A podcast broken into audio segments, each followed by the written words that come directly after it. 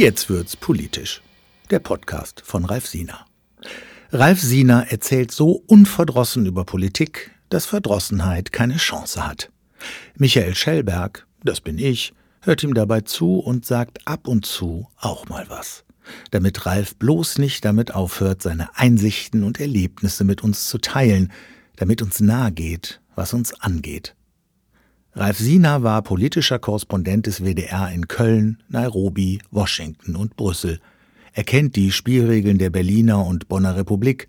Er erlebte in Zentral- und Ostafrika die Nachwirkungen des Ruanda-Völkermords und den Terror Osama bin Ladens.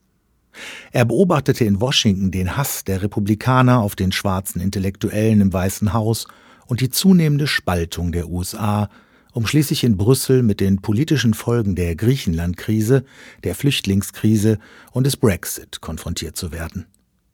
Weil man den politischen Korrespondenten zwar aus dem WDR, aber nicht die Politik aus dem Korrespondenten bekommt, sendet Ralf Siener mit Freude weiter. Als Vortragsredner und Moderator. Und hier mit mir in seinem Podcast Jetzt wird's politisch.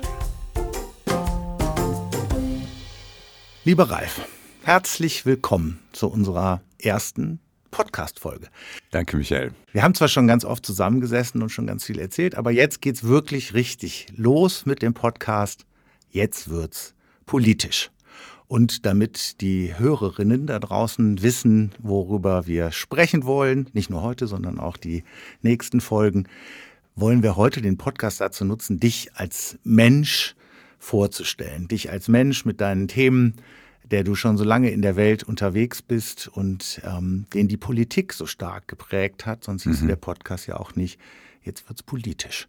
Und von daher wollen wir dich heute so ein bisschen einfliegen, Ralf Siener vorstellen, wo kommt er her, was hat er gemacht?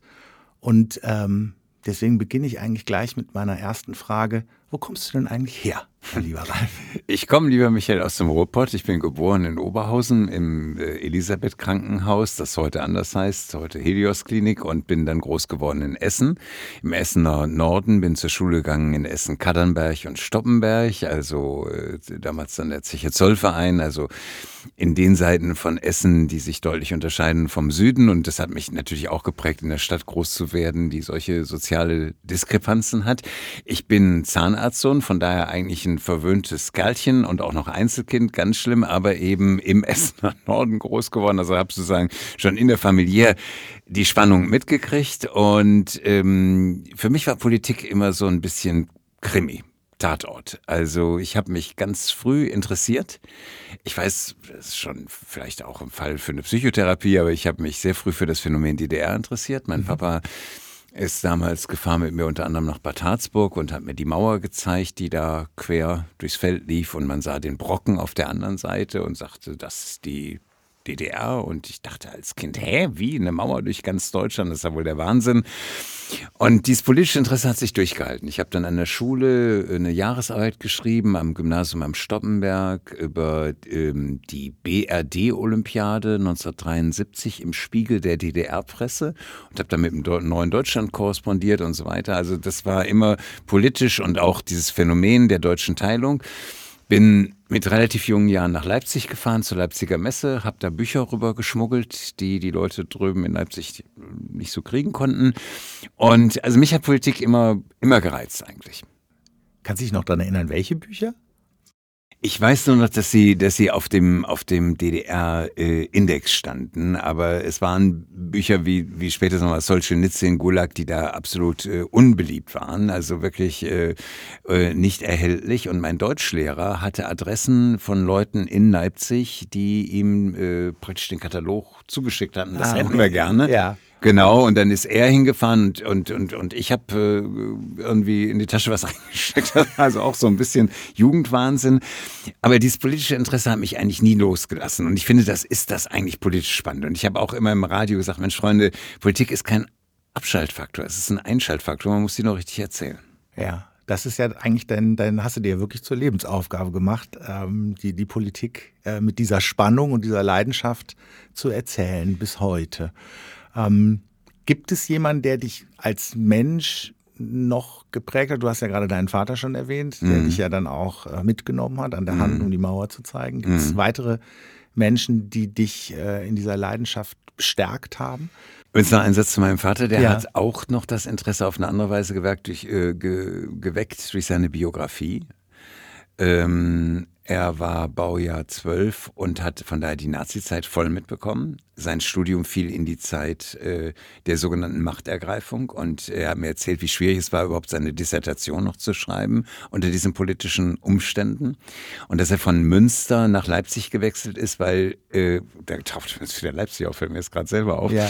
ähm, weil da die Uni noch nicht ganz so schnell so heftig gleichgeschaltet war, es noch größere Freiräume gab. Also so und ähm, dann habe hab ich, äh, ich habe den Wehrdienst verweigert, also ich gehöre zu dieser Kriegsdienst Verweigerergeneration der sozusagen der kalten Kriegszeiten und ähm, habe mich für den Zivildienst entschieden, habe den absolviert in einem Essener Jugendheim, das äh, ein konfessionelles Jugendheim war und mein Chef war ein Jesuit und zwar äh, Professor Friedhelm Hengsbach SJ, ein Wirtschaftswissenschaftler, der nebenbei auch natürlich noch Theologe war und ganz links, also wirklich linkestes Spektrum, zu dessen Predigten hunderte von Leuten nach an St. Ignatius 8 kamen. Ganz toller Typ, der predigt vor Verbot bekommen hat, später von dem gleichnamigen Kardinal Hengsbach. Die beiden waren aber nicht, ähm, nicht miteinander verwandt oder für sonst was. Und äh, dieser Friedhelm Hengsbach, also der in der Tradition der katholischen Soziallehre stand, von Nell Bräuning und so weiter, der hat mich weitergeprägt. Dann bin ich nach TC gefahren, zu Roger Schütz mit Jugendlichen und so weiter und so weiter. Also von daher war das praktisch schon in der späteren Muttermilch präsent. Ja, ja, das. Dann irgendwann, du bist ja politischer Korrespondent gewesen, bist du aber eigentlich immer noch. Du äh, bist zwar in, in, in Pension, nennt man mhm. das dann, glaube ich, aber bist ja immer noch äh, hochaktiv.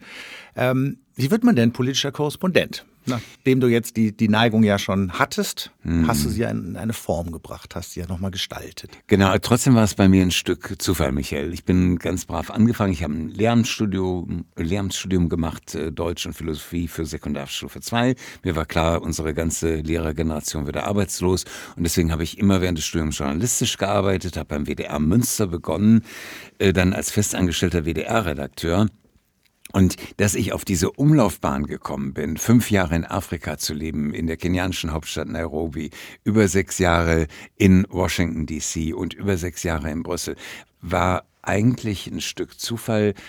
Ich glaube, im Leben gibt es immer so drei, vier Leute, denen man sein Berufsleben verdankt, die sich für einen interessieren. Und als ich vom WDR Münster nach Köln gewechselt bin, gab es meinen damaligen Chef, der gesagt hat, sag mal, Ralf, hast du nicht mal Lust, auch mal in Afrika eine Urlaubsvertretung zu machen? Und ähm, dann habe ich gedacht, ja Mensch, super spannend. Äh, Kenia, Nairobi, zuständig für, was weiß ich, 17 Länder.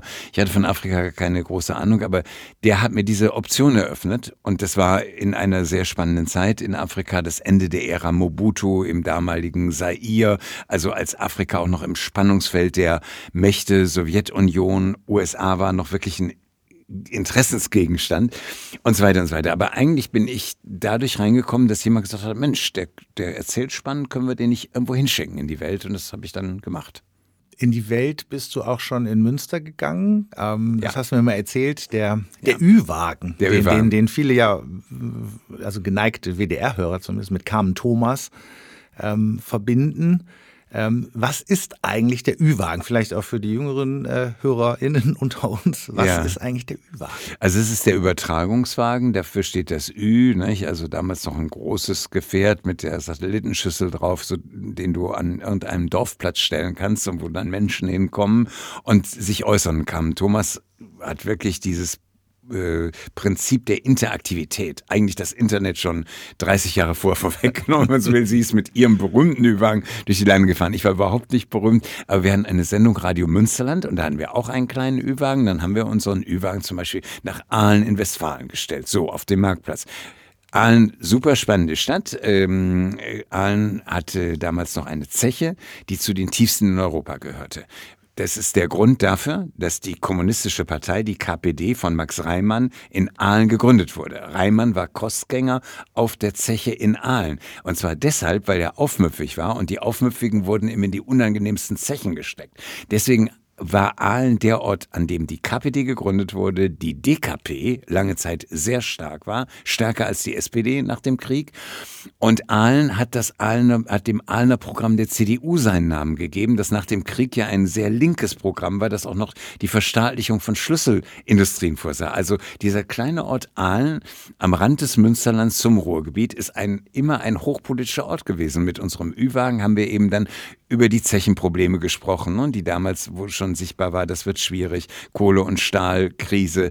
Aalen hat einen Boxclub, was auch mit damit zusammenhängt, dass es die Zeche hat. Boxen ist ein, war ein proletarischer Sport, war ein klassischer Zechensport auch äh, und so weiter und so weiter. Also Aalen hatte ganz, ganz viele Phänomene und insofern Egal ob Nairobi, Washington, Brüssel oder Aalen in Westfalen, die Politik ist extrem präsent und prägt Städte und Menschen.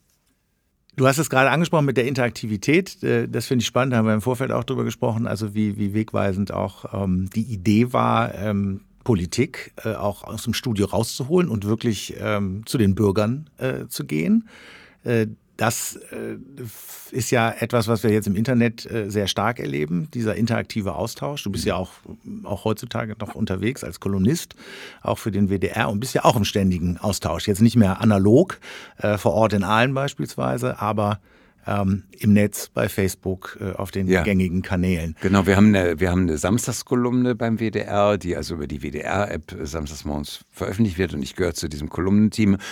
Und ähm, für mich ist das super spannend, dass dann die Hörerreaktionen losgehen. Ne? Also über Facebook, über die Seite der Aktuellen Stunde oder über die Seite WDR aktuell auf Facebook oder auch als Mail.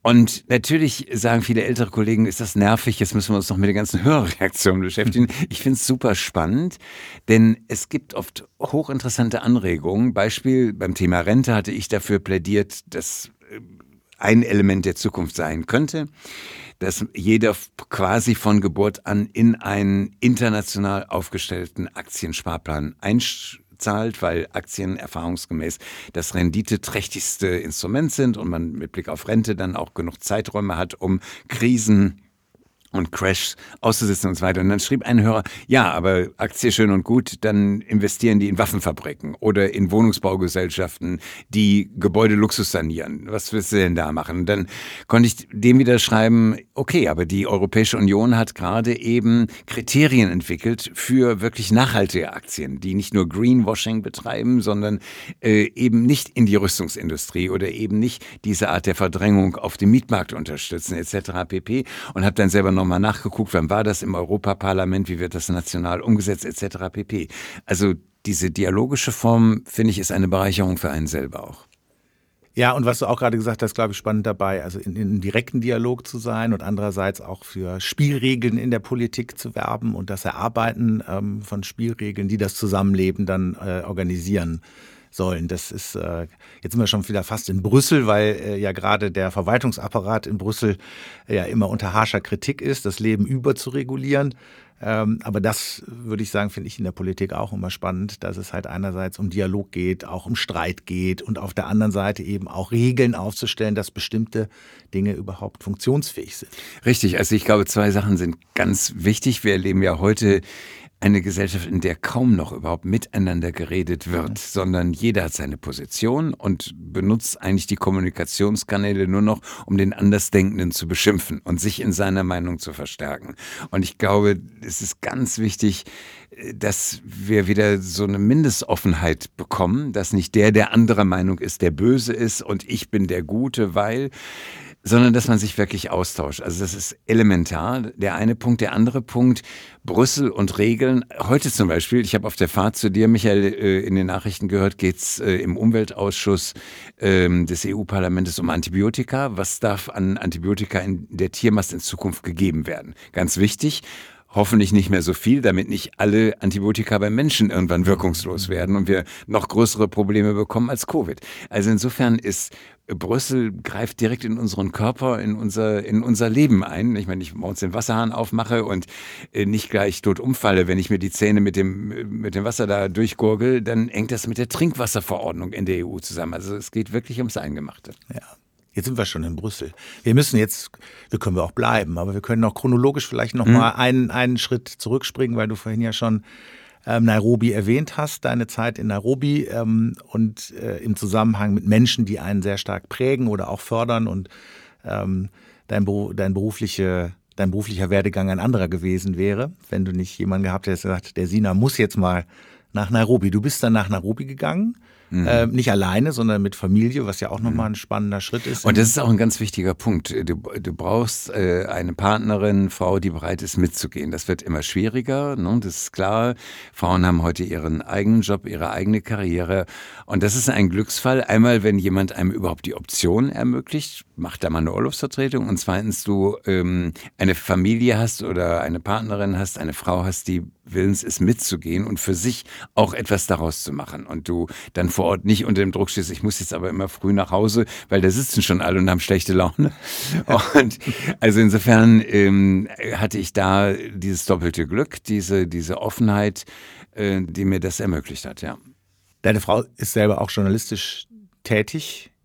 Und genau. Von daher wart ihr äh, nicht nur Ehepartner, sondern ja auch beruflich Partner. Genau, und das ist natürlich ein springender Punkt. Wenn du jemanden hast, der auch journalistisch tätig ist, kann der an fast jedem Ort der Welt arbeiten. Wenn du ja. mit jemandem zusammen bist, der Lehrer ist, gilt das eigentlich auch. Es gibt ja. überall deutsche Auslandsschulen, zum Beispiel in Nairobi die Michael Jimmick School oder in Washington die German School Washington ähm, oder in Brüssel. Überall gibt es deutsche Schulen, wo du als Lehrer dich beurlauben kannst, lassen kannst zu Hause und da arbeiten. Als ja. Journalist hast du auch immer eine Chance, du fängst dann frei an. Also meine Frau hat damals bei DPA angefangen in Nairobi, ist nachher DPA-Chefin in Nairobi gewesen für die Deutsche Presseagentur und so weiter. Es gibt andere Berufe, da ist es extrem schwierig. Äh, wenn deine Frau oder dein Mann äh, Ärztin oder Arzt ist, dann wird die Approbation im Ausland oft nicht anerkannt. Ja. Also da kann es extrem eng werden oder Jurist oder äh, eine andere Berufsqualifikation hat. In dem Fall war es einfach ein Glücksfall.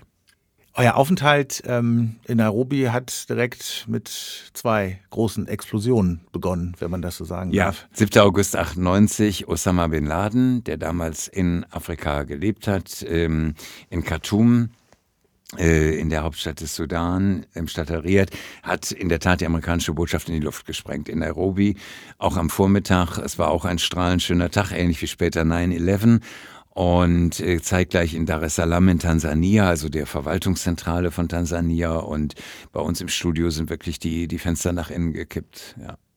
Ein dramatischer Beginn für euch persönlich, aber auch äh, wirklich hautnah an der Weltgeschichte dran. Genau, dramatisch. Und zumal ich das Pech hatte, an dem Tag überhaupt nicht in Nairobi zu sein. Ich war im Südsudan hängen geblieben. Ich war in Südsudan gefangen, um meine Hungersnot zu reportieren. Und äh, dann hat es geregnet und der kleine Flieger, der dahin äh, kommen wollte, um uns abzuholen, konnte überhaupt nicht landen in dem Matsch. Deswegen kam ich später zurück. Und Gott sei Dank war es so, dass ein Kollege von mir Vertretung im Studio Nairobi gemacht hat, Michael Franzke, und dann diesen Anschlag berichten konnte und ich die Folgeberichterstattung machen. Ich dachte schon, hilf, jetzt hast du deine Karriere gleich zu Beginn versenkt, warst in entscheidenden Minute nicht da, aber das war nicht der Fall. Ähm, aber meine Frau, meine Tochter Marie waren äh, in, dem, in dem Haus, als das passiert ist. Die Leute sind blutüberströmt, zum Teil äh, durch den Garten von unserem Studios in der Thirton Gong Avenue gerannt, die von der Botschaft kamen äh, und versucht haben, in die, in die Krankenhäuser zu kommen. Und äh, es war wirklich dramatisch. Es sind ja über 200 Menschen insgesamt ums Leben gekommen und es sind Tausende erblindet, was in einer Stadt wie Nairobi, die so hart ist, wo wirklich die Leute buchstäblich um ihr Überleben kämpfen müssen, eine doppelte Katastrophe ist. Und da habe ich die Brutalität des Bin Laden-Terrors ja, buchstäblich hautnah dann äh, später auch in den nächsten Tagen miterlebt.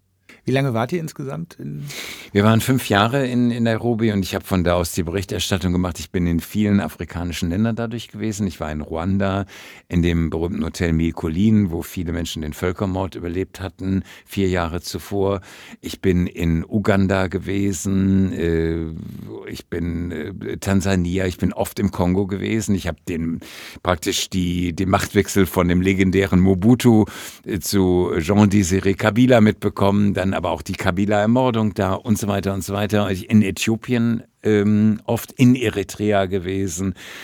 Ähm, also ich habe so schon etwas Afrika-Erfahrung mitbekommen und was ich gesehen habe, was auch so ein bisschen in die Richtung der heutigen Flüchtlingskrise geht, wie viel Missmanagement vor Ort getrieben wird. Dass natürlich wir unsere Schuld haben, ist ja überhaupt keine Frage.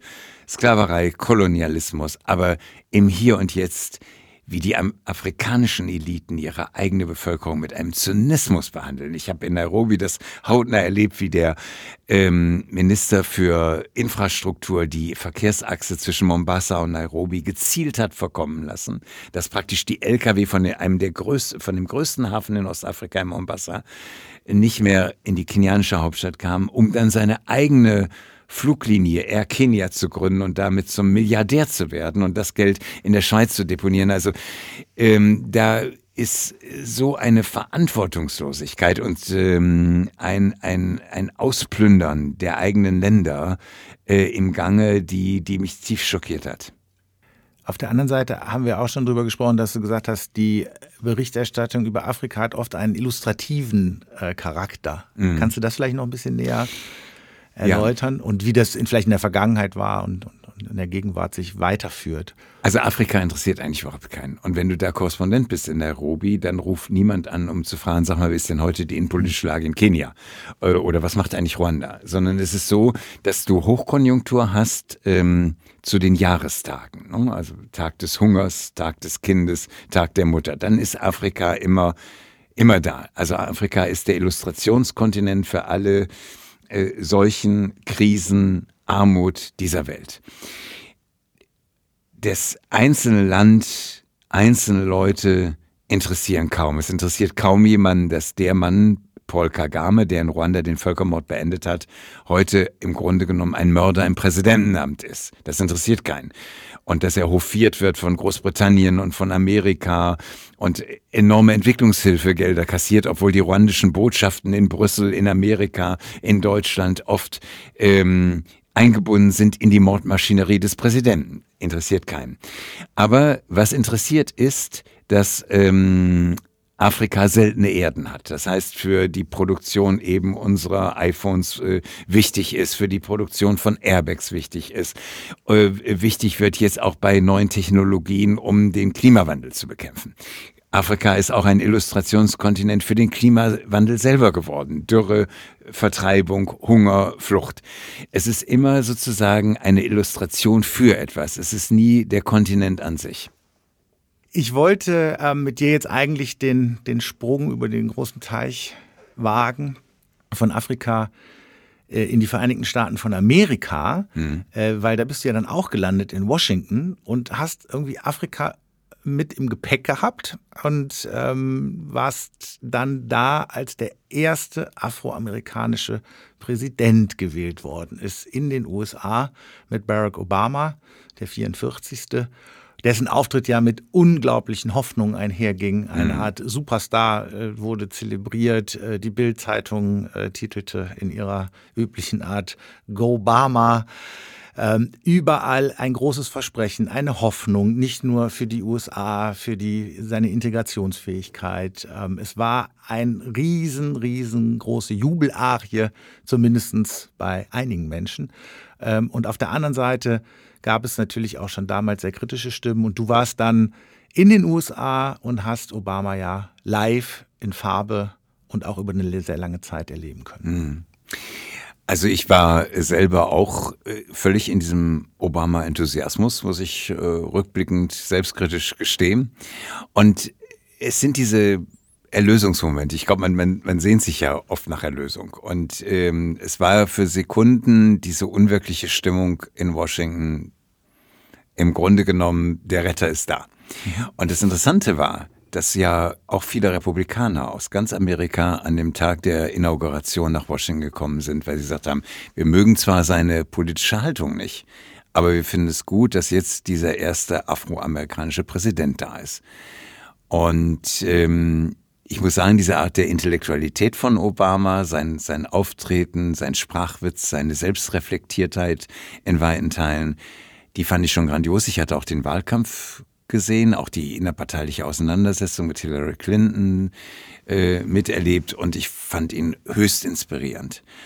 Und natürlich hat er selber, glaube ich, in manchen Sekunden gedacht, er sei der Heiland. Ich meine, wer mit so jungen Jahren oder in so jungen Jahren wie er schon Autobiografien schreibt, mit 40 oder unter 40 hat natürlich irgendwo auch einen Knall, wenn man das mal ehrlich sagt. Und ähm, also insofern war das bei ihm selber präsent und diese Ankündigung, ich werde Guantanamo in einem Jahr schließen, war natürlich auch hochgradig naiv. Aber trotz all dieser Punkte, die man anwenden kann und trotz der Drohnen, die er benutzt hat und, und vielen Geschichten und bleibt es doch ein, ein unglaublicher intellektueller Lichtblick. Und es ist auch jemand, der in Deutschland noch extrem Weichen gestellt hat. Nach 2015 war Merkel ganz unten, Flüchtlingskrise. Sie hatte keine Lust mehr, nochmal zu kandidieren als Kanzlerin. Es war Obama, der ins Adlon nach Berlin gegangen ist und gesagt hat, Angela, du kommst jetzt hier hin. Und ich sage dir vor dem Hintergrund der Gefahr, dass wir einen Präsidenten Trump haben, äh, musst du selber nochmal antreten. Dann bist du sozusagen die einzige intellektuell durchleuchtete der freien Welt. Du, du musst das machen. Und das ist äh, bei Angela Merkel nicht ohne Wirkung geblieben. Also der äh, Obama hat auch in seiner Zeit, als er gar nicht mehr Präsident war, noch erheblichen Einfluss gehabt. Er hat die Gesundheitsreform immerhin in Ansätzen verwirklicht und so weiter. Aber er war äh, wirklich gerade in der Anfangszeit ich glaube, das gibt es ganz selten, dass man so Minuten in der Geschichte miterlebt, dieser absoluten Hoffnung. Das war Obama, das war der Mauerfall, auch so dieses, äh, dieser Moment des Glücks, des dass etwas passiert, was man nicht für möglich gehalten hätte. Ich habe es in Afrika erlebt, in Kenia, da war ein, ein Dauerherrscher namens Daniel Arab Moi nach über einem Vierteljahrhundert weggewählt worden. Das war für die Kenianer auch der Moment der absoluten Hoffnung. Und das ist ein Riesengeschenk meines Lebens, dass ich solche Sekunden aus nächster Nähe habe miterleben dürfen. Jetzt habe ich äh, letzten Monat ähm, äh, unter der, der Überschrift Obama, der überschätzte äh, Präsident aus dem Washington äh, Hauptstadtstudio, ich muss ganz kurz nachgucken, wer es geschrieben hat, der gute Sebastian Hesse. Mhm. Da habe ich gedacht, das ist natürlich tatsächlich dann das Los jedes Erlösers, dass er am Ende dann doch äh, auf ein Menschlein zurückgekürzt wird. Du hast mal in einem anderen Gespräch zu mir gesagt, Obama war einerseits dieser, diese große, große Hoffnung und andererseits war er auch schon das Samenkorn dafür, für mhm. die Spaltung, die wir heute in den USA erleben, die so weit weg ist von dem, was du vorhin als äh, Dialog zwischen Menschen für sinnvoll und wünschenswert erachtet hast. Ähm, nie waren die Gräben so tief zwischen den unterschiedlichen Parteigängern wie heute. Mhm. Ich glaube, dass Obama mit seiner Form der Intellektualität, also ein, ein schwarzer äh, der, der erste Herausgeber einer juristischen Wochenschrift war, der so begnadet reden konnte, so begnadet den Ton treffen ähm, und so scharf denken, für viele Weiße aus den Flyover States ähm, wirklich ein in Anführungszeichen rotes, superrotes Tuch war. Ähm, Sie haben Hillary Clinton gehasst. Das ist die eine Geschichte, die ich auch unterschätzt habe, wie tief dieser, dieser Hass auf Hillary Clinton war. Aber Obama, dass nun ausgerechnet jemand daherkommt, der diese Hautfarbe hat, diese Intellektualität, diese Art des Aussehens. Also Obama ist ja, Obamas Vater gehört ja zum kenianischen, zur kenianischen Ethnie der Luo. Und die Luo in Kenia kannte ich ja aus meiner Nairobi-Zeit. Mhm. Die, die, sehen alle so ein bisschen Obama-mäßig aus. Ja? Also diese schlanke Intellektualität sind in Kenia die Ärzte, die Ingenieure, die Lehrer, die, die man nie an die Macht gelassen hat, die die Briten immer ferngehalten haben, weil sie gesagt haben, nie soll ein Luo in Kenia Präsident werden, dann haben wir den Land da nicht mehr im Griff. So, das ist Obama. Und äh, genauso wie man in Kenia Angst vor den Luos hatte, hatte man in Amerika Angst vor diesem Luo-Sohn Obama. Und ähm, das, glaube ich, hat irgendwie so den Keim, der ohnehin schon in der amerikanischen Gesellschaft war, den Keim des Hasses auf diese schwarze Intellektualität, ähm, auf, auf, das, auf diese Art von Demokraten äh, noch verschärft hat. Das, da konnte Obama nicht zu. Äh, und er hat natürlich auch durch diese Anflüge von Arroganz, die er auch haben konnte, auch nichts getan, um das zu, zu minimieren. Also er hat natürlich im Kongress die Republikaner spüren lassen, dass er sich ihnen intellektuell haushoch überlegen fühlte. Er war es auch, aber er hat sie auch spüren lassen. So, er, er war nicht der Kumpeltyp zum Anfassen, nicht Bill Clinton, ne, der die Sprache, ja. der einfach und so weiter. Und das habe ich maßlos unterschätzt auch. Ja.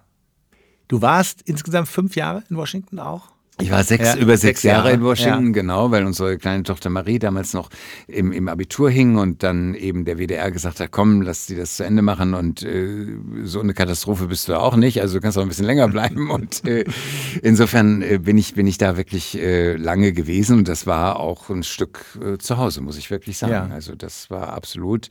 Ähm, äh, meine große Tochter Esther hat mich da äh, besucht mit ihrem heutigen Mann, damals war es noch äh, ihr Freund äh, und so weiter und so weiter. Also das war so ein bisschen Familientreffpunkt, viele Freunde aus Deutschland. Also wir haben schöne Maryland, das ist ein wunderschöner Bundesstaat mit vielen Tieren, viel Grün. Der Potomac fließt daher und ich bin mit dem Fahrrad vom Studio zwischen Potomac und CNO Canal nach Hause gefahren auf so einem Grisselweg zwischen zwei Flussläufen, in denen sich die Sonne gespiegelt hat. Also äh, eine der schönsten Flecken für mich der Erde. Ja, wie ist es denn als deutscher Korrespondent in Washington zu sein? Weil das ist ja einerseits die Stadt, wo sich zumindest zur damaligen Zeit, also heute äh, die Hegemonialbestrebungen der USA gehen ja ein bisschen zurück, aber damals waren wir ja noch mitten im Nukleus der Supermacht, äh, die Stadt schlechthin. Wie ist es denn da?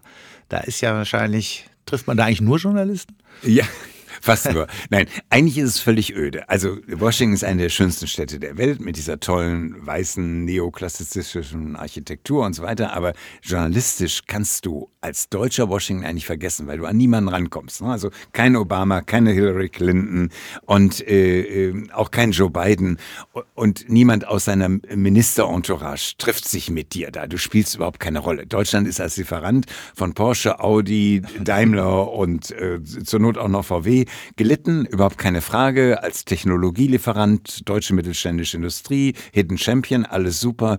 Aber als deutscher Journalist kostest du nur Zeit, machst nur Ärger ähm, äh, und bist überflüssig wie ein Kopf. Deswegen lebst du als deutscher Journalist in Washington meistens aus zweiter und dritter Hand. Du hast Verträge mit NBC, ABC, National Public Radio, NPR, kriegst von denen Informationen, O-Töne, lebst von der New York Times, von Washington Post, von politico.com etc. pp. Du bist Zweit- und Drittverwerter. Du kannst Reportagereisen machen, zu Thinktanks gehen, Leute auf der Straße befragen, alles super, toll, schöne Geschichten.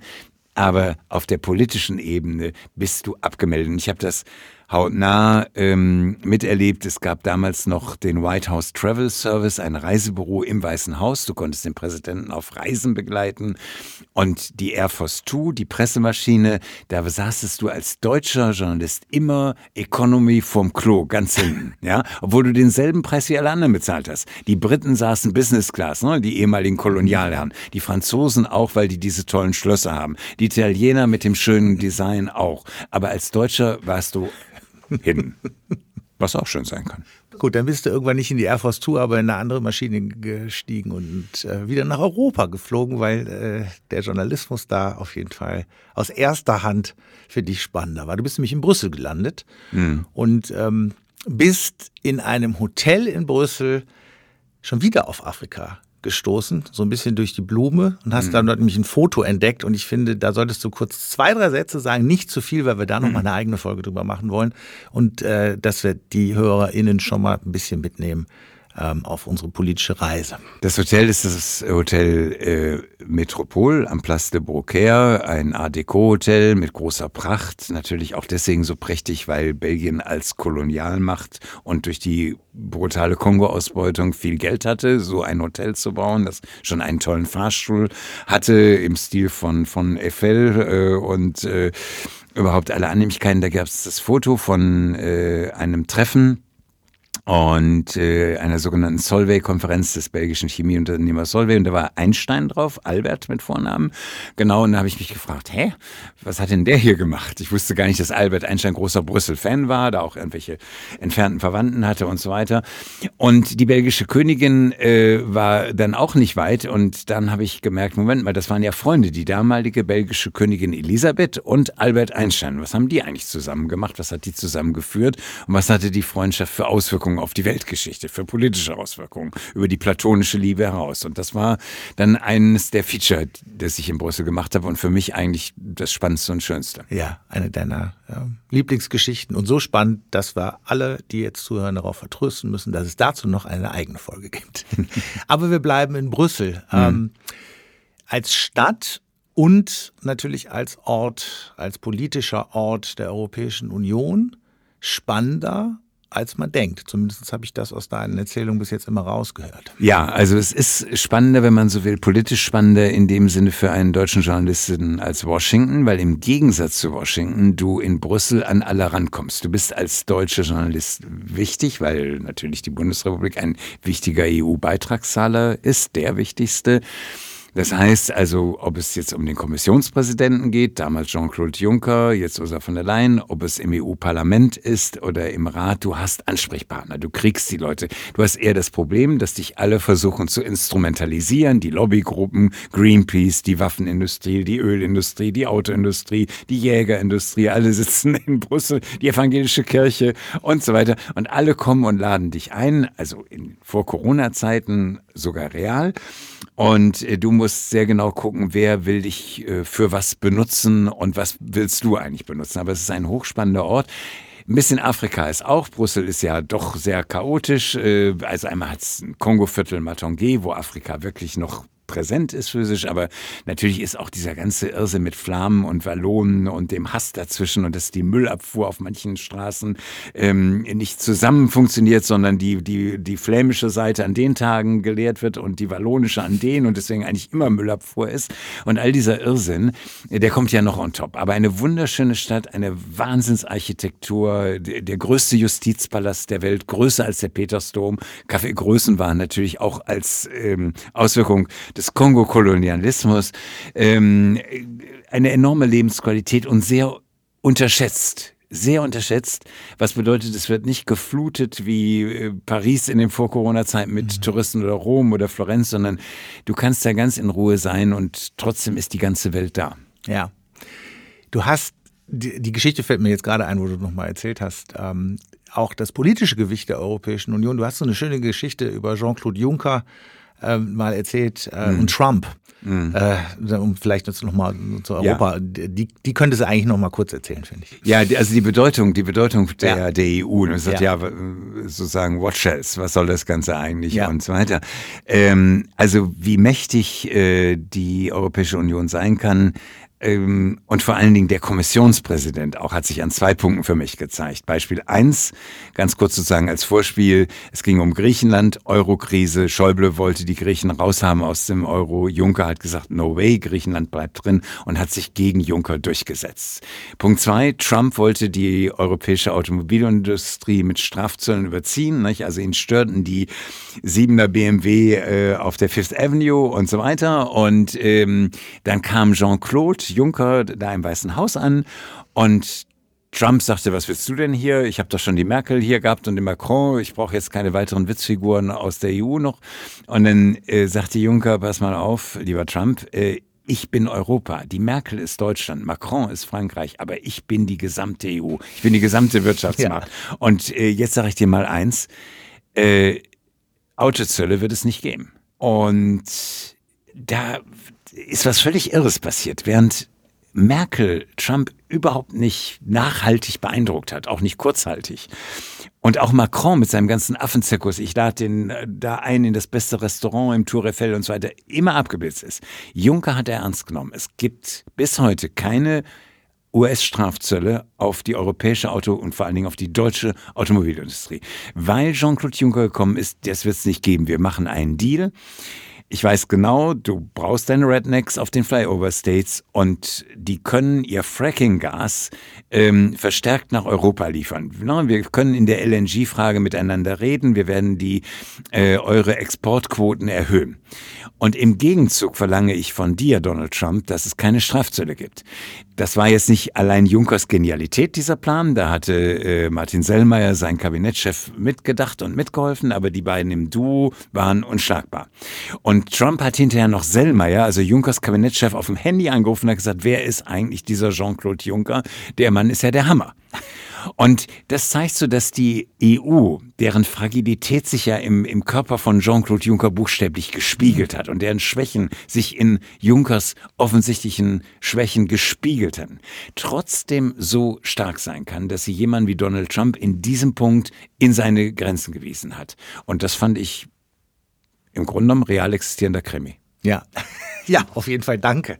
Du, ähm, da gibt's noch eine Menge Geschichten, Ursel, aber da, die sparen wir uns auch ein bisschen auf. Äh, ich würde sagen, äh, wir gehen jetzt mal in die Gegenwart, weil ähm, wir sitzen ja heute zusammen so, ähm, wir haben bald Wahlen in, in Deutschland, nämlich am 26.09. Und vielleicht sollten wir da auch noch irgendwie ein, zwei Sätze äh, zu sagen, weil der Podcast ja neben diesen tollen Einsichten, Erfahrungen in die Vergangenheit uns ja auch immer Einsichten für die Gegenwart und Zukunft mhm. liefert. Und du ja vorhin schon gesagt hast, bist weiterhin als Kolumnist tätig und wir in diesem Podcast ja auch die aktuellen politischen Themen beleuchten.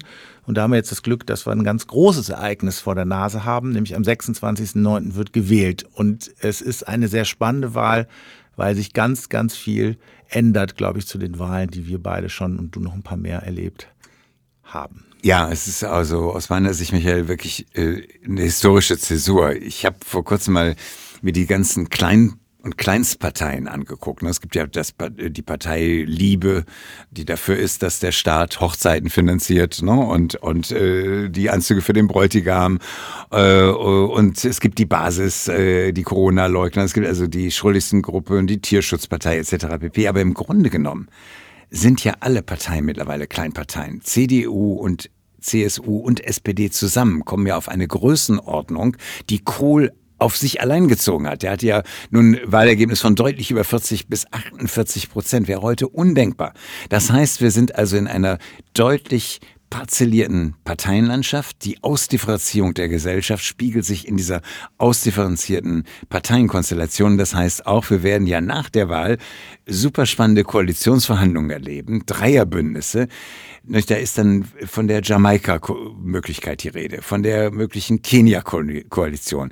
Ich habe jetzt auch Belgien-Koalition gelesen, ne? Schwarz-Rot-Gelb. Ist ja nicht Schwarz-Rot-Gold, ja, ja. sondern Schwarz-Rot-Gelb, also die Flagge des äh, Königreiches Belgien und so weiter. Oder GroKo unter umgekehrten Vorzeichen. SPD als die stärkere, CDU als der kleinere Partner ja. und so weiter und so fort.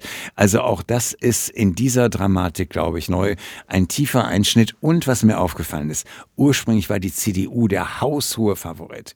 Dann kam die Phase, wo die Grünen sozusagen als der Favorit da standen auf Platz Nummer eins. Jetzt haben wir Olaf Scholz als den großen und seine Sozialdemokraten, die ja schon quasi totgesagt waren als Favoriten. Das zeigt die Fragilität, das zeigt den, das geringe Vertrauen in die politische Klasse, dass innerhalb eines Wahlkampfes dreimal der Platz eins wechselt in einer so kurzen Zeit, habe ich in meiner äh, politischen Zeit auch noch nicht erlebt. Also es sind wirklich äh, tiefe Zäsuren äh, und ich finde, das ist eine der ganz spannenden Geschichten und ganz spannend wird es nach der Wahl werden, was da in Berlin aus diesem Wahlergebnis dann gemacht werden wird. Ja. Wir machen ja weiter am Montag mit unserem Podcast, wo wir das Thema noch ein bisschen vertiefen wollen. Der mhm. Wahlkampf, was ist da eigentlich gelaufen und alles das, was du jetzt schon so schön angerissen hast, noch mal ein bisschen in die Tiefe uns angucken weil du ja dann am Wahlabend selber im Reichstag äh, sitzen wirst bei der Phoenix-Runde um 21 Uhr, der internationale Spätshoppen, mhm. ähm, also eine kleine Reminiszenz an Werner Höfers internationalen Frühshoppen. Es wird wahrscheinlich ein bisschen weniger getrunken und geraucht, äh, da, davon kann man ausgehen. Ich denke auch, ja. Aber äh, da können wir dich dann äh, nochmal ähm, im Zusammenspiel mit internationalen Journalisten erleben. Mit äh, 21 Uhr, ihr wisst dann schon, wie die Wahl gelaufen wird. Und, genau, und ab 21.15 Uhr startet dann dieser internationale Spätshop, ja. musste man ihn dann nennen. Für mich ein Riesengeschenk, dass ich ja. an dem Abend in Berlin im Reichstag sein kann, ähm, ja, in, in diesem historischen Moment. Ja, das, äh, da freue ich mich auch schon sehr drauf. Und dann werden wir danach ähm, uns die Wahl natürlich auch nochmal angucken und werden uns in Zukunft noch ganz viele andere tolle Dinge angucken. Und ähm, ja, ich freue mich schon sehr drauf, weil wir ja, von deinen Einsichten, Erfahrungen äh, enorm profitieren können und äh, die Lebendigkeit. Und äh, wer das auch so sieht, der wird äh, dabei bleiben. Mehr äh, Werbung konnten wir jetzt eigentlich nicht machen heute.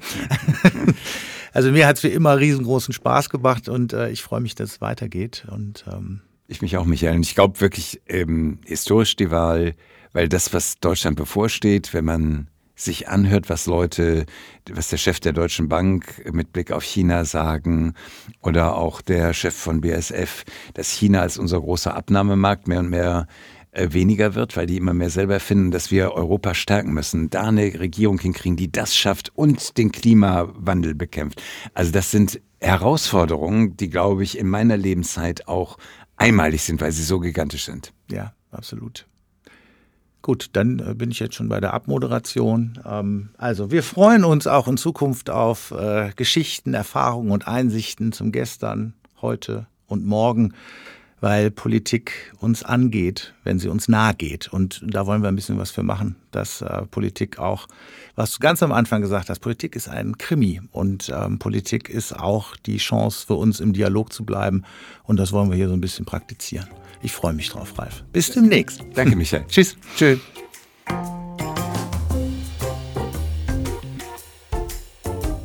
Das war Jetzt wird's politisch der Podcast von Ralf Siener. Geschichten, Einsichten und Erfahrungen von gestern, heute und morgen. Politik, die nahe geht, weil sie uns angeht.